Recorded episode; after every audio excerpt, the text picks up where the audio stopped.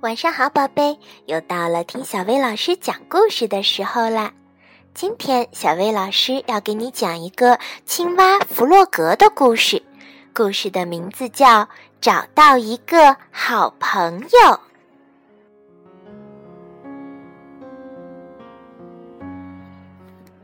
一个秋天的早上，天气好极了，青蛙弗洛格在树林里散步。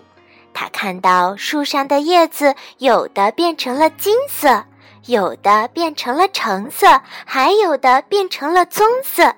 他心里想：“这个世界真是太美啦！”在这一片美丽的色彩中，他突然发现，好像有个什么东西躺在草丛里。弗洛格走到跟前一看。原来那里躺着一个小棕熊，它穿了件红毛衣，睁着一双又圆又亮的黑眼睛，脸颊上，哎，怎么还挂着一滴眼泪呢？弗洛格小心翼翼地把它捡起来，他想：啊，它真可爱，我要把它带回家，让它跟我住在一起。然后，弗洛格就把小熊紧紧地搂在怀里，带着他的这个小小的新朋友朝家里走去。回家的路上，弗洛格遇到了小猪。小猪问：“你怀里抱着的是什么呀？”“是我的新朋友，是我在树林里找到的。”“那你打算拿它怎么办呢？”他孤零零的，所以我打算让他跟我住在一起。这时，野兔听见了他们的谈话，跑过来说：“让我来瞧瞧，这是什么呀？嗯，这是个泰迪熊，它只是一个玩具，它甚至都不会说话呢。”弗洛格说：“我会教它说话的。”说完，弗洛格就和小熊手牵着手回家了。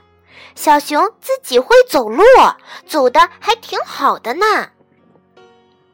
开始的那几天，小熊一句话也不说，可是它吃的挺多，看来胃口很好。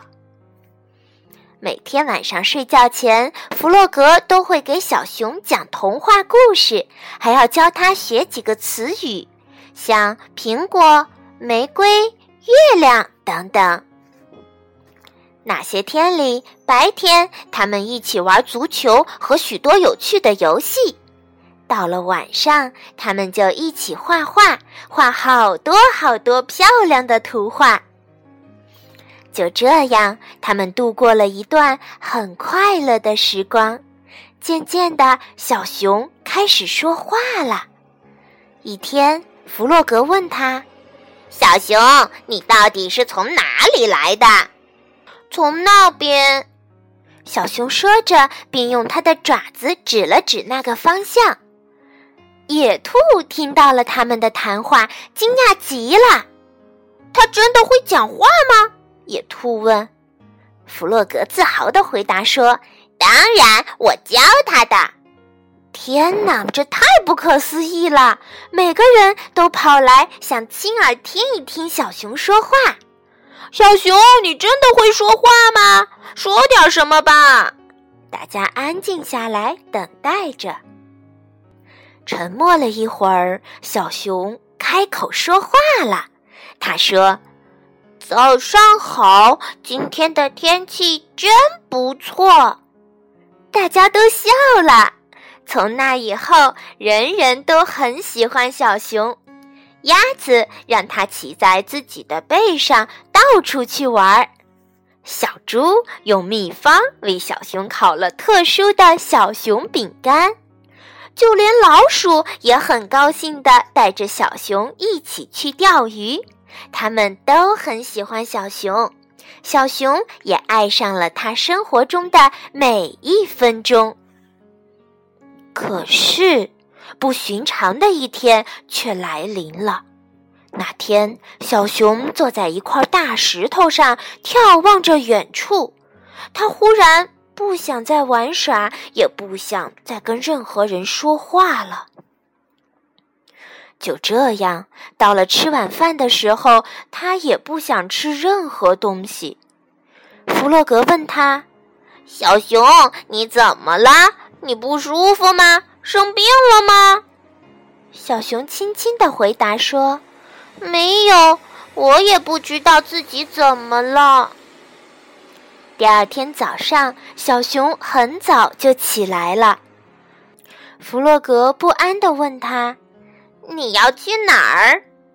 小熊说：“我要回去了，回到我原来的地方，我属于那里。”其他动物听到了声音，都跑来看发生了什么事儿。大家都很震惊。你要走吗？去哪儿啊？你认识路吗？而小熊说：“我会找到回去的路的。”那么，毫无疑问了，他真的要走了。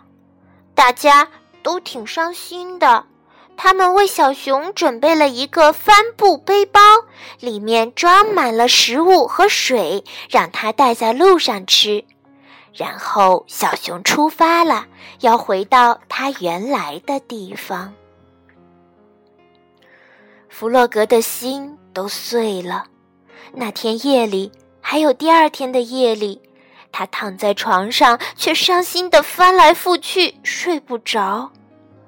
小熊，我想你了。他忍不住流下了眼泪。到后来，他哭着哭着就睡着了。再后来，有一天早上，很早很早。好像有一个温暖又柔软的东西爬到了床上，挨着他躺下了。弗洛格睁开眼睛，小熊，他欢呼着：“是你回来了吗？真的是你吗？”小熊说：“是的，你是我最好的朋友，我属于这里，和你在一起。我知道，我再也不会离开了。”然后，弗洛格和小熊一起进入了甜蜜的梦乡。